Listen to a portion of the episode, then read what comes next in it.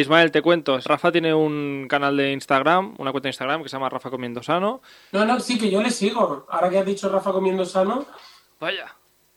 Toma. Está- la, la cuenta, la, cuenta, la cuenta está de capa caída, ¿eh? Puedes darle un follow que sin ningún problema. Pues mira, Rafa Cuevas es quien está detrás de tu cuenta preferida de cocina.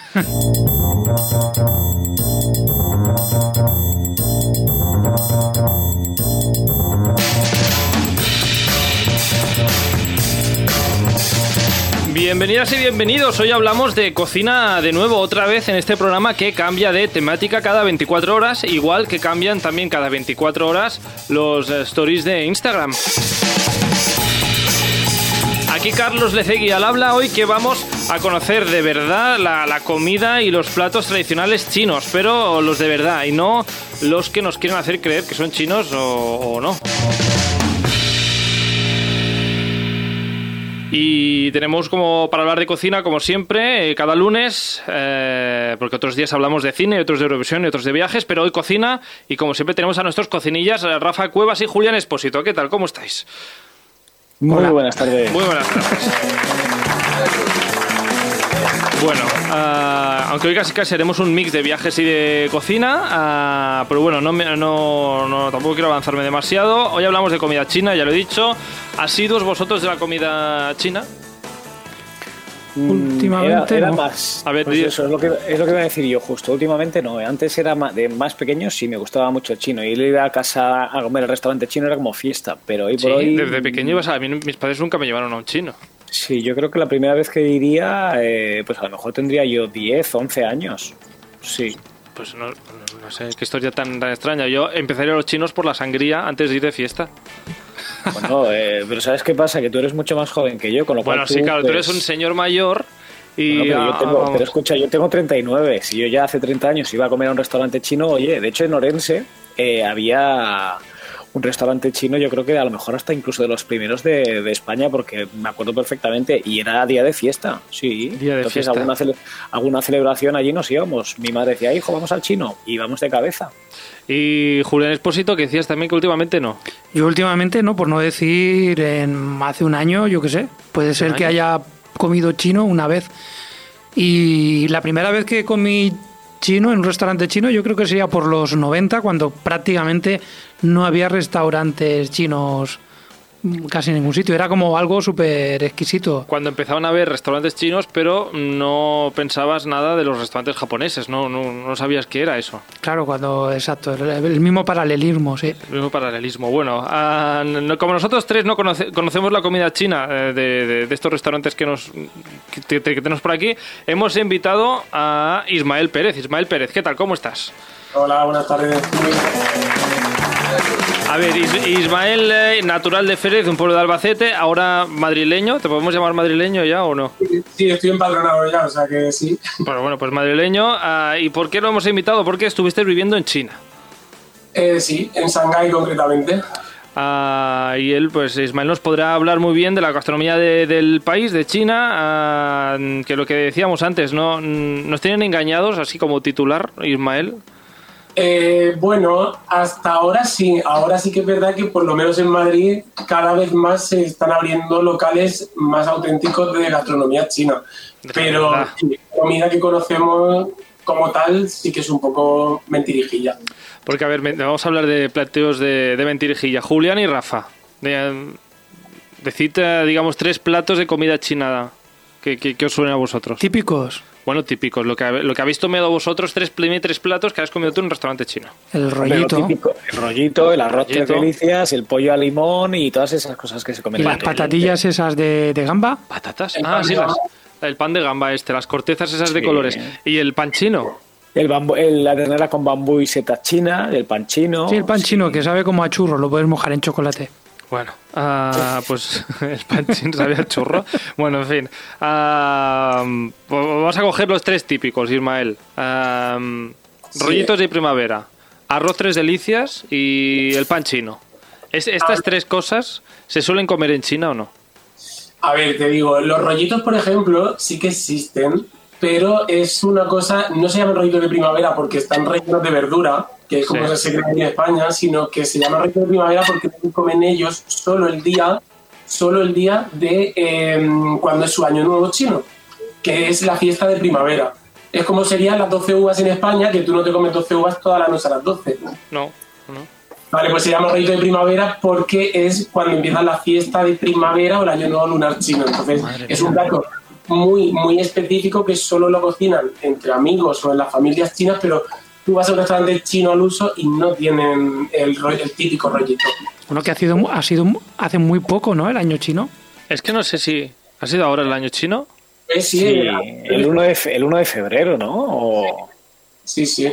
El año del tigre, además. Ah, pues El año es, del es mi tigre. año entonces. Es tu año, tú eres tigre. Yo soy tigre. Tú eres tigre. Ah, yo soy dragón.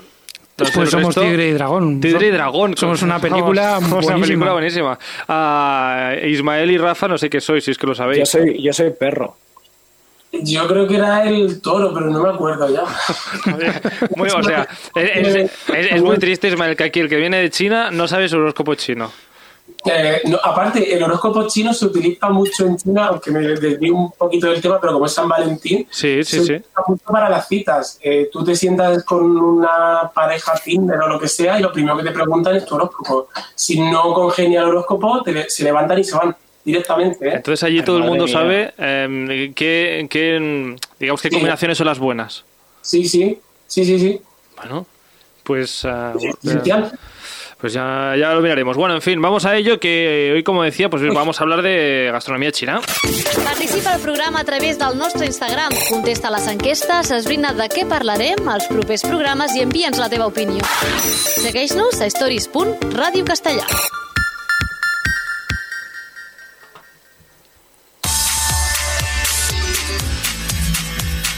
Bueno, hemos descubierto ya por un lado eh, que, Julián, el eh, rollito de primavera solo deberíamos comer el, día de Año Nuevo. O sea, mira, diré ya el mes de Año Nuevo, así que tenemos unos días para comer rollito de primavera y ya, y basta.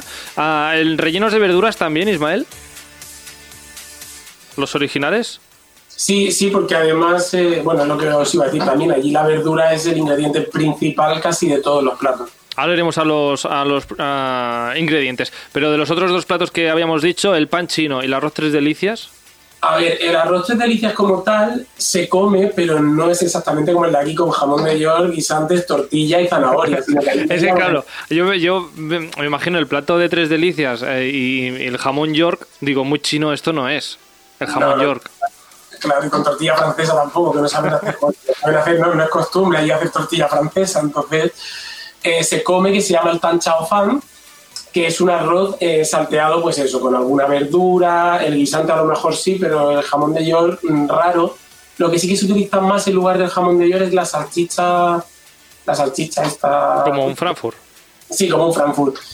Un poco, un poco más radioactivas, pero Muy bien, qué, qué ganas de ir a China a probar las salchichas. Ah, y luego, por otro lado, el pan chino. Este- esta cosa que dice Julián que sabe a churro, a ver, el pan chino allí eh, lo ¿tienen, tiene- ¿tienen pan así, en general? Eh, no, a ver, en Shanghái sí, porque Shanghái es una ciudad muy internacional y entonces tiene mucha influencia francesa y hay muchas boulangeries de estas que llaman los franceses con mucha pastelería y bollería francesa. Pero tú viajas por China y lo que es el pan, una barra de pan, no la encuentras en ningún sitio. O sea, es imposible, es inviable, no, no existe, por así decirlo. ¿Y este Eh, pan chino frito? El pan chino frito es lo que os iba a decir también. eh, sí que existe allí, se llama mantou, pero no se utiliza como pan, se utiliza como un postre que se ponen como un plato rodeado, llevará como 10, 20 eh, panecillos chinos pequeños y en el centro se pone como un cuenco, como con una especie de leche condensada donde tú mojas ese pan y te lo comes. Pero no es un pan como se utiliza aquí de acompañamiento de, no sé, de un plato de jamón o, o te haces un bocadillo, sino se utiliza más tipo postre eh, y eso se moja en, en una salsa que es como leche condensada con o chocolate blanco, realmente no sé lo que era, pero Pues oye, Julián, iba bastante desencaminado cuando Pues- decías lo de mojar el, el pan como un churro. No. sí.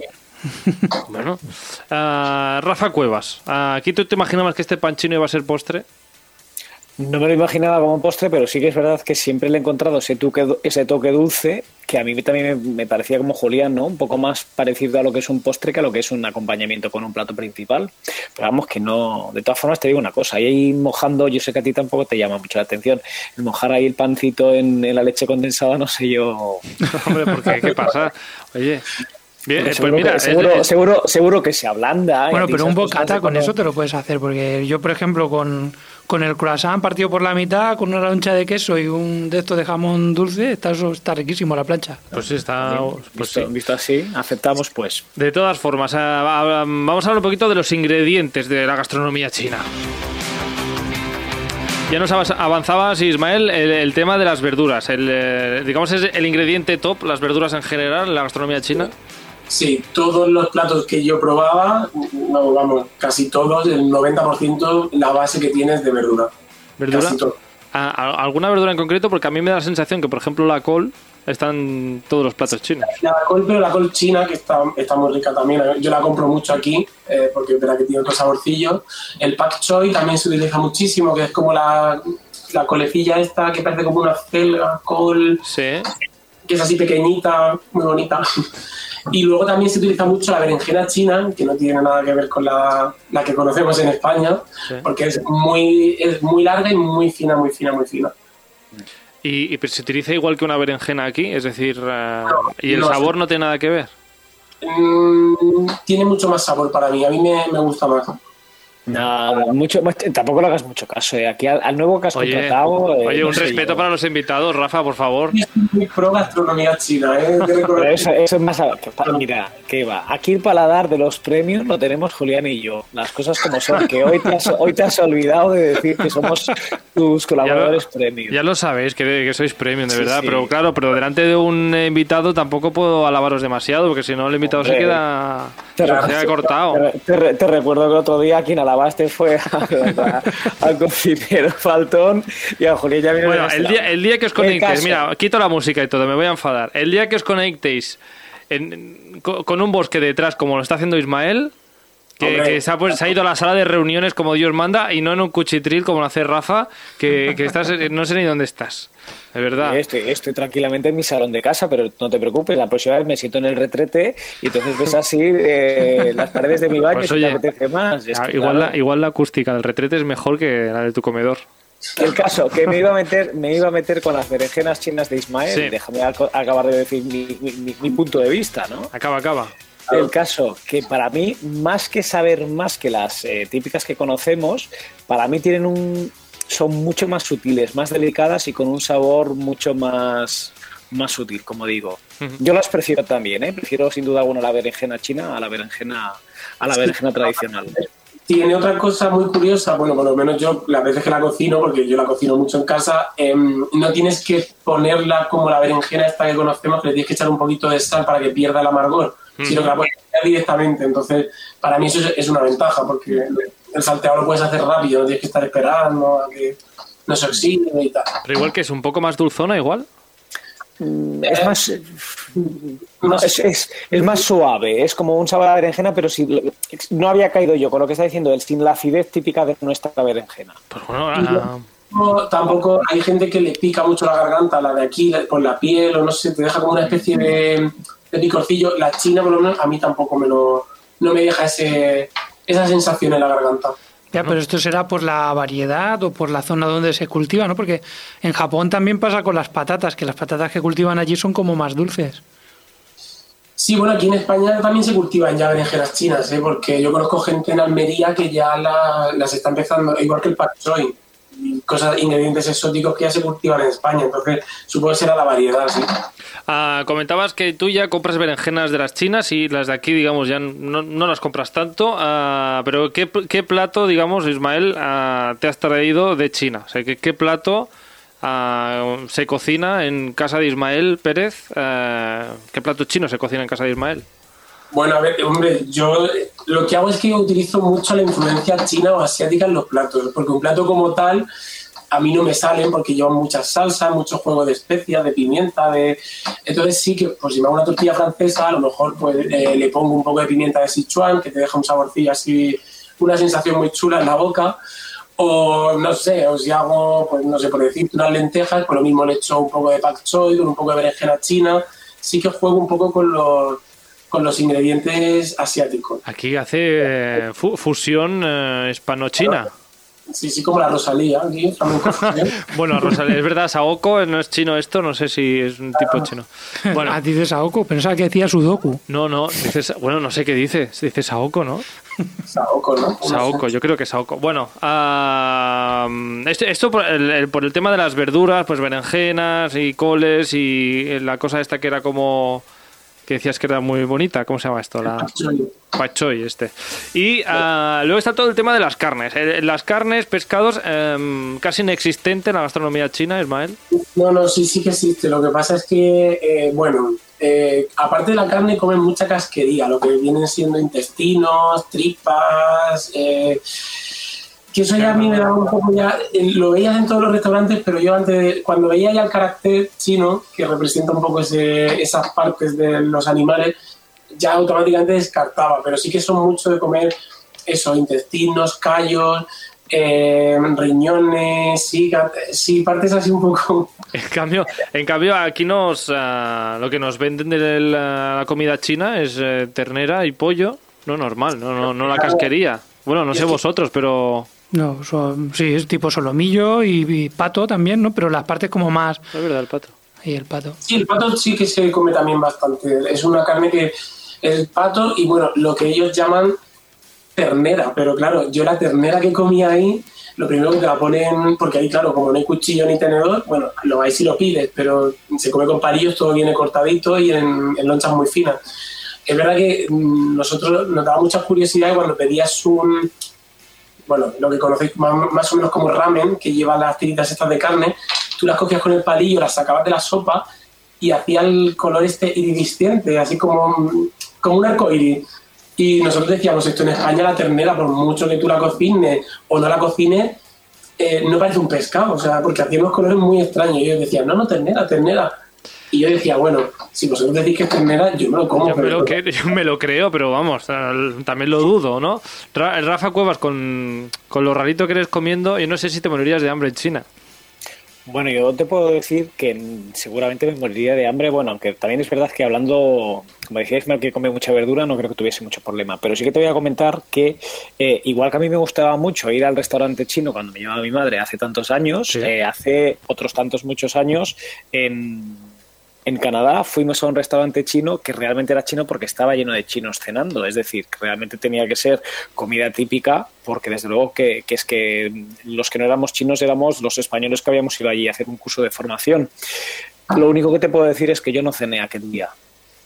Uy, pero ¿qué, O sea, qué vi- directa- qué directamente- viste o qué no viste? Pues mira, estábamos todos, eh, era todo mesas eh, redondas. En el medio de la mesa tenían como un caldero de meigas lleno de agua hirviendo. Ah, Entonces, y ahí echaban continuamente todo. Daba igual que fuese verdura, que fuese carne, que fuese pescado. Hervían todo en el misma agua y se lo iban separando en sus platitos y se lo iban comiendo. Exquisito. No sé, a mí aquello me dio mucho asco. O sea, cocer un pescado donde vas a cocer luego un cacho de carne y demás, a mí personalmente me dio mucho asco. Y luego. Los jugos ahí se mezclan, seguro que es una maravilla. Sí, sí, Claro. claro, pero es que luego se, bebí, luego se bebían el agua del caldo ese. Y yo dije que, y yo dije que no me bebía ese agua de ninguna de, las for- de ninguna de las formas. Bueno, total, al final, que yo me fui y lo que hice fue pedirme postres. Y dije, bueno, pues al menos voy a pedir un postre que más o menos será algún ingrediente que sea más, más, más conocido. Y o menos- tampoco. Pues me acuerdo que pedí uno que se llamaba Sweet Grass, creo recordar. Sweetgrass. Sweetgrass. Creo recordar, ¿eh? que te estoy hablando ahora mismo de hace eh, 13, 14 años. Cuando eras joven. Y sí, cuando era joven, cuando tenía, cuando tenía pelo. Y resulta que, que, que es que es como si tuvi- comieses hierba, tal cual. Sweetgrass. Sí, sí, sí, el nombre, era, el nombre le venía al pelo. Era como si te comieses hierba. No tanto de textura, porque no recuerdo muy bien la textura, pero sí que recuerdo el sabor.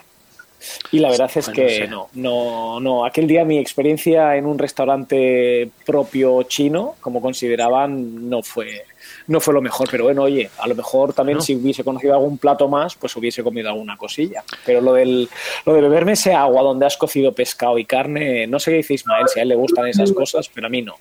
Eso lo hicieron porque pensarían que llevaba alcohol o algo en el caldo, porque... ¿Cuántas cerve- cervezas llevaban encima? Claro, claro. Ah. es- en China no se bebía eso. ¿eh? Sí que es verdad que lo utilizas como sopa, pero una vez que se acaba, se acaba. no- bueno, por lo menos yo, durante mi experiencia allí, no, nunca vi que nadie se lo bebiera. ¿eh? Esto se estaría, tendría mucha sed o algo, pero... Los canadienses que dicen que son raros. No, no, que eran chinos, ¿eh? Ah, los que los estaban que allí estaban eran allí. chinos, chinos, sí, sí. Igual en algunas regiones es costumbre, no sé, pero vamos, yo por lo menos las veces que he estado, incluso aquí en Madrid, que suelo ir mucho, eh, no, nunca he visto que se beban el, el caldo, más que nada porque eso bebido, aparte que pica, imagínate, bueno, no sé. Mejor no- beberlo. Eh, Desde aquí decimos que, bueno, si tienes mucha sed y has bebido demasiado, pues igual sí, pero en general no hace falta beberlo. De todas formas, mira, Ismael, justamente hablabas de, de que igual en otra región sí que se... eh, sí que se bebe este caldo. Ah, claro, para nosotros China es una sola cosa, pero se nota, Uy. se nota mucho las diferencias entre una región y otra, gastronómicamente hablando. Muchísimo, o sea, de hecho la riqueza que tiene para mí China es que tú cambias de región y es que no tiene, bueno, a ver, la base más o menos sí, pero la manera de cocinar, tú te bajas más para el sur, lo que es Cantón, Hong Kong, toda esta región y bueno, si vais a algún restaurante hong- hongkonés, veréis que trabajan mucho con la pasta de arroz esta gelatinosa, entonces los platos son como más con textura así pegajosa, rellenos de carne, de... Luego, si te vas más al norte o te vas acercando más a lo que es Sichuan, Sichuan es la región más picante de todo China. La pimienta de Sichuan, o sea, eso pica que en los hotpots, eh, cuando yo voy pido el nivel 1 y aún así el nivel 1 te explota la cabeza. Yo estoy acostumbrado al picante, ¿eh? pero horrible, horrible. Entonces, según las regiones, el tipo de comida varía muchísimo y, la- y lo que un plato te gusta mucho en Shanghái, en Xi'an no te gusta, en Cantón medio te gusta y varía muchísimo, muchísimo, muchísimo. Acabo de entender, perdona mi, mi ignorancia, que fue un restaurante que se llama La Olla de Sichuan. Sí, está aquí también en Madrid. Ah, también hay uno en Madrid. Y yo pensaba que Sichuan era el chef, que, que era... Pero bueno, ya, está. aquí Hay cosas que aprende Sichuan uno. 1, Sichuan 2 y el tercero también. Sichuan, Sichuan, bueno, Una que cadena de justamente... es- restaurantes llamada Sichuan. ¿Cómo? La cadena de restaurantes Sichuan. No que sé a- qué es eso. Aquí abajo en el pueblo hay uno. Pero, La- eso, pero eso es un restaurante chino... Sí, restaurante chino. Random, digamos, ¿no? Bueno, se llamaba así. Se Había llama Sichuan, sí, sí. uno, dos, tres, tercera parte. Es verdad, había uno, dos, tres. Pero este es la olla de Sichuan, que es un poco lo que decía a Rafa de, de hervir cosas en un agua, Claro. picante Sí, o no, ¿no? ¿no? Claro, eso lo, lo bueno que tiene esa región, no sé si lo habéis probado, que es la pimienta de Sichuan, que yo digo, a mí me gusta mucho porque te es un tipo de pimienta que te deja la boca como un poco adormecida, entonces te altera un poquito el sabor de todo y te lo potencia un poquito. Entonces ahora lo que se lleva mucho aquí en las costelerías más premium de Madrid, por así decirlo, eh, es el botón de Sichuan, que es una pequeña florecita que tú la muerdes, te empieza la boca a salivar, te la deja como un poco adormecida y durante una hora, hora y media, aparte que le sacas otros sabores a lo que te ponen, le potencia mucho el sabor. Entonces es muy divertido porque yo hay veces que la compro y cuando viene gente a casa la echo en la ensalada y de repente eso suelta como una especie de, no es una descarga eléctrica, pero es como una sensación muy extraña. Entonces empiezas a salivar Pero y, y es es muy divertido, la verdad. Lo que pasa es que, claro, hay gente que le dura efecto una hora y hay gente que le dura dos. Entonces hay veces que mola y hay veces que... recordadme que, que si Ismael me invita a comer, no coja ensalada. Por, por lo menos avísame si vas a poner... Hombre, no, lo divertido es no avisarte, ¿no? No, bueno, no, lo sé- no sé, no sé, porque de repente muerdo algo y me empiezas a salivar la, la boca durante una hora, igual me entro en pánico. No. No, yo, no. yo te voy a decir que yo lo he probado también y la sensación, si no tienes ni idea de lo que te va a pasar, es bastante desagradable. ¿eh? Bueno, Oye, Si Ismael no lo había, sa- si lo no- había pintado muy no bien, ¿eh? Por eso. No, si tú no, si tú no sabes y nunca lo has hecho por primera vez, es lo que dices tú, entras un poco en pánico y dices tú, ¿y esto cuándo va a parar? Porque Sí, además porque tú no puedes controlar. sí, Claro. el Una vez que ya tienes la práctica, Isma, a las cosas como son, ya entonces sí, pero el primer día dime tú que no era raro incluso para ti. No, no, yo de hecho el otro día que estuve aquí, ya te digo, en una costelería, nos echaron, ya no fue la flor, fue una esencia del botón de Sichuan y se ve que me pasé chupándome ahí un poquillo en la mano y bueno, llegó un punto que digo, mira, yo es que me quiero ir a mi casa sin salir. boca que parece hasta aquí el manantial de, de Fombella, ¿sabes? y verá que el cóctel estaba buenísimo y la sensación, pero claro, llega un punto que tú dices, oye, ya. Hasta. Bueno, volviendo, volviendo a la gastronomía y a la comida, más que solo la, salivación, digamos, de, la boca, ah, estamos hablando de la carnes y pescados y demás. Eh, tenemos otro, mm, digamos, otro contacto, que en este caso Manolo se llama, que por trabajo también vivió allí una temporada. Probó cosas un pelín extrañas, a ver si tú, Ismael, también lo probaste o no, a ver si, o más, más que probarlo, ah, supongo que, que viste algún mercado. Ah, la cosa es que Manolo, Manolo nos habla de, de los eh, mercados y de lo que se encontró por allí. En el mercado de Hong Kong, que nos llevaron por curiosidad a verlo, eh, la- allí la- la- lo que era el pescado lo tenían vivo en, en platitos y en bandejitas, en cuencos, y lo tenían allí con agua, eh, pero completamente vivo el pescado. Y el pollo, eh, tú ibas y pedías un pollo y allí mi- mismo te lo cogían, te lo mataban, te lo, te lo cortaban y te lo, te lo llevaba cortado. Es el mercado de abasto en, en Hong Kong en la parte la parte buena, en la parte digamos moderna. Y si ibas a la parte antigua, incluso podía haber gente que tenían secando el pescado en medio de la calle. Tenían puesto unos palos y unas cuerdecitas y ahí secaban pescado. Teníamos un supermercado. Eso, esto sí, ¿no? Es así. Ismael. Eh, eh, sí, aparte yo el primer shock que tuve, que fui a un, a un supermercado, una gran superficie ahí en China, el primer día, pues bueno, lo típico que te instalas a comprar todo, y allí la cultura es que todo se vende vivo. O sea, yo pasaba por el pescado y veía las gambas saliéndose del agua, eh, por ahí corriendo por el pasillo, o las anguilas por ahí, eh, que daban las tortugas también, que a mí me gustó muchísimo. Justa- justamente, otro pequeño audio de Manolo nos habla del supermercado que encontraba tortugas y gambas. Teníamos un supermercado eh, cerca del apartamento donde algunas noches que no íbamos a cenar nos pasábamos a comprar algo para cenar. Y allí sí, allí tenían eh, tortugas vivas, completamente vivas. Las gambas, tenían un estanque allí, un, un depósito de, de, no sé, 500 litros con gamba, 500 litros de agua, y tú te se, cazabas la gamba que quisiera. Y luego, eh, en el mostrador de la carne, la gente iba, tocaba, cogía el trozo de carne y cuando ya se aclaraba, la- o sea, ya sabía qué carne iba a comprar, se iba un señor que había allí y te lo hacía a, cortes. Pero bueno, esa carne pasaba por, por 50, 100 manos seguro, antes de que saliera del supermercado. Pues eh, posiblemente, Ismael, ¿o no? Sí, a ver, pero eso pasa en China y bueno, como estuve viviendo ahí, me recorrí prácticamente todo Asia, Tailandia, cuando vas a un mercado asiático, eh, el concepto, bueno, incluso en las, en las casas, el concepto de higiene no es el que tenemos en España, ni muchísimo menos. Entonces, para ellos, el que todo el mundo toque la carne o, o incluso, yo me acuerdo, los palillos, eh, tú tenías de comer y los dejas en un cacharrito con agua. Y luego viene el que viene detrás y lo vuelve a dejar eh, que es verdad que con lo del COVID cambió, ya te los ponían individuales y envueltos. Pero antes del COVID tú llegabas, te comías tus noodles y dejabas tus palillos en tu bote con agua. Entonces, el concepto de higiene sí que es verdad que no es el, el mismo que en España. Y, aquí que se nos cae el, el tenedor al suelo y pedimos otro. Ah, no, no, allí no, allí lo que se cae al suelo, pues lo vuelven a coger y. No. ¿Qué, qué cambio de cultura? ¿No, no te costó mucho adaptarte o no? No, no, a ver, Ahora no. dirás, no, porque yo ya comía en el suelo. un poco mal, sí. No, no es por eso, pero claro, yo sabía dónde iba ya porque yo ya había estado previamente Ah. con una empresa trabajando allí y ya sabía lo que iba. Entonces, es una cultura y un país que o sabes a lo que va o lo pasas muy mal, ¿eh? porque mm, hubo familia que vino de visita y, y muy mal. Por no hablar de, de lo que te produce la comida china. O sea, que cuando no estás habituado a las bacterias y a las verduras chinas, pues ya sabemos todo lo que pasa, ¿no? El estómago pues se, se vuelve loco. ¿Cuánto tiempo estuviste viviendo allí, Ismael? Un año y poco. Ah, ¿Y te quedas con algún plato chino o es tu plato chino preferido?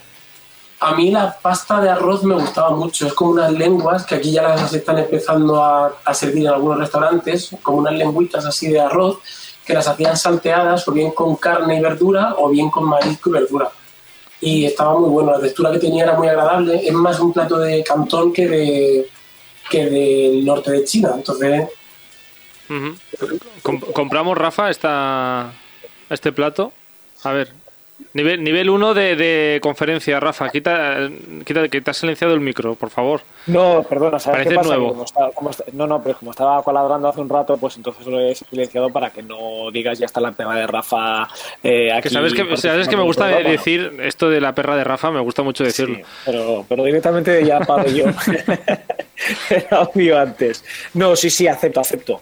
Aceptas. Eh, creo que, pero vamos, que si lo puedo, si lo puedo probar en España, no me voy a China a probar el plato, ¿eh? Hombre, lo puedes probar, lo puedes probar. Lo que no vas a poder probar son unas bolas que a mí me encantaban, que son solo de Shanghái, que eran como los dumplings estos que ahora también se llevan mucho aquí de moda, pero en Shanghái los hacían como un- en una especie de masa que era como pan relleno de carne y luego llevaba como una especie de huevo codorniz dentro y con un poco de bechamel y estaba eso que te muere. Y solo es de Shanghái ese plato. Bueno, mira, habrá que ir a Shanghái. De todas formas, tú que te recorriste parte de Asia, tengo dos preguntas. La primera, mm, ¿dónde comiste mejor? Eh, bueno, en Corea del Sur, en Seúl, la gastronomía es espectacular. Japón, por supuesto, aunque creo que está demasiado idealizado el concepto Japón, sobre todo cuando vives en Asia. Si vas fresco de, de España, es todo un mundo, qué guay, pero cuando vives en Asia, tampoco me parece para tanto. Y luego Tailandia también tiene muy buena gastronomía. Mm. Justamente la segunda pregunta era esa, la gastronomía japonesa, eh, que aquí para nosotros es la japonesa, pero en realidad, mm, digamos, bebe mucho, viene mucho de la gastronomía china. Sí, sí, pero eh, casi, casi toda la gastronomía asiática yo creo que bebe mucho de, de la cocina china, ¿eh? con parte de base como de la cocina china. Tiene una cultura muy fuerte, ya te digo, de lo de saltear verduras, los woks y todo esto, eh, yo creo que son mucho de influencia china. Pues ah, nada, y luego ya para, para visitar, ¿te apetece, Julián, irte una temporada a China? ¿Cómo lo ves? Hombre, yo no sé si me iría a vivir a China, a visitarla pues, seguro, pero Hacer una seguro que hay rutilla. un cos- cosas muy chulas para ver. Pero vivir allí no lo tengo tan claro. Bueno, Es difícil, ¿eh? Es difícil. El, el adaptarte a la vida, ¿eh?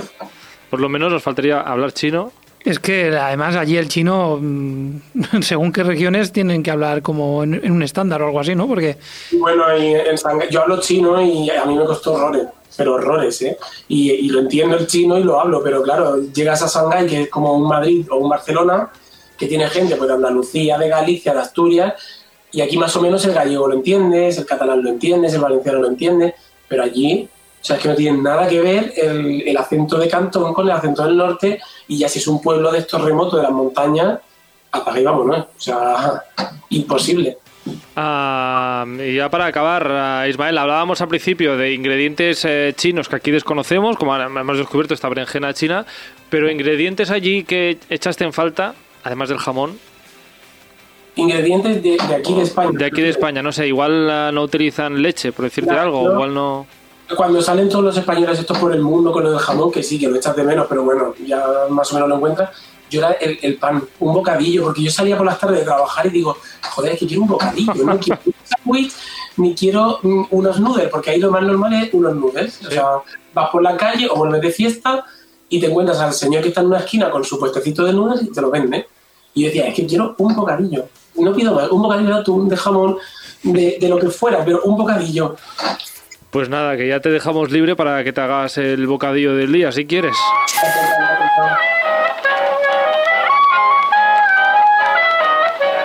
Nos ha quedado hablar de, del- de gente que come oro en, en- en Japón, no, en China, perdón, gente que ha comido oro, que al final no nos han enviado audio sobre el tema, y gente que ha comido semen de ballena.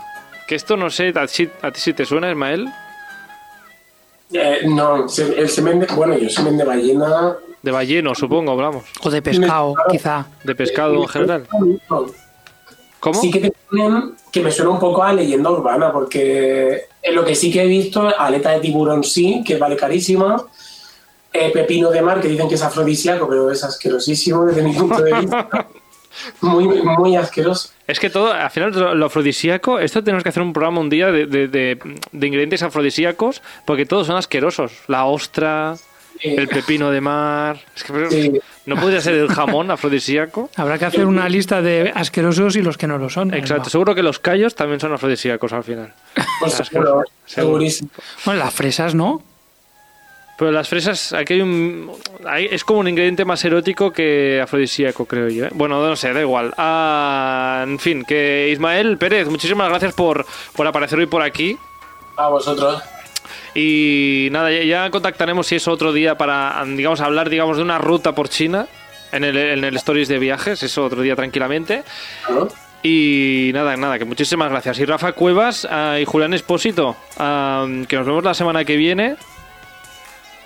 Bueno, si con estas caras no hace falta que vengáis. O sea, bien, sí, ¿no? está- está- con ganas de venir la este- semana que viene o no.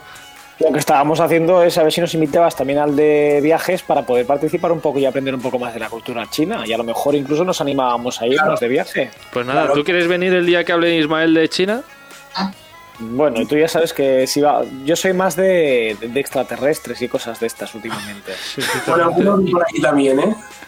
Por aquí. Bueno, en fin, que, que lo dejo, que se me acaba el tiempo. Bueno, Rafa, pues cuando ah, hables de Marte, pues... pues Para cuando hable de Marte llamo a Rafa y cuando hable de China ya con Ismael. En fin, Ismael, muchísimas gracias. Y Rafa, Rafa y Julián, hasta la semana que viene. Adiós. Un Chao. abrazo. Chao.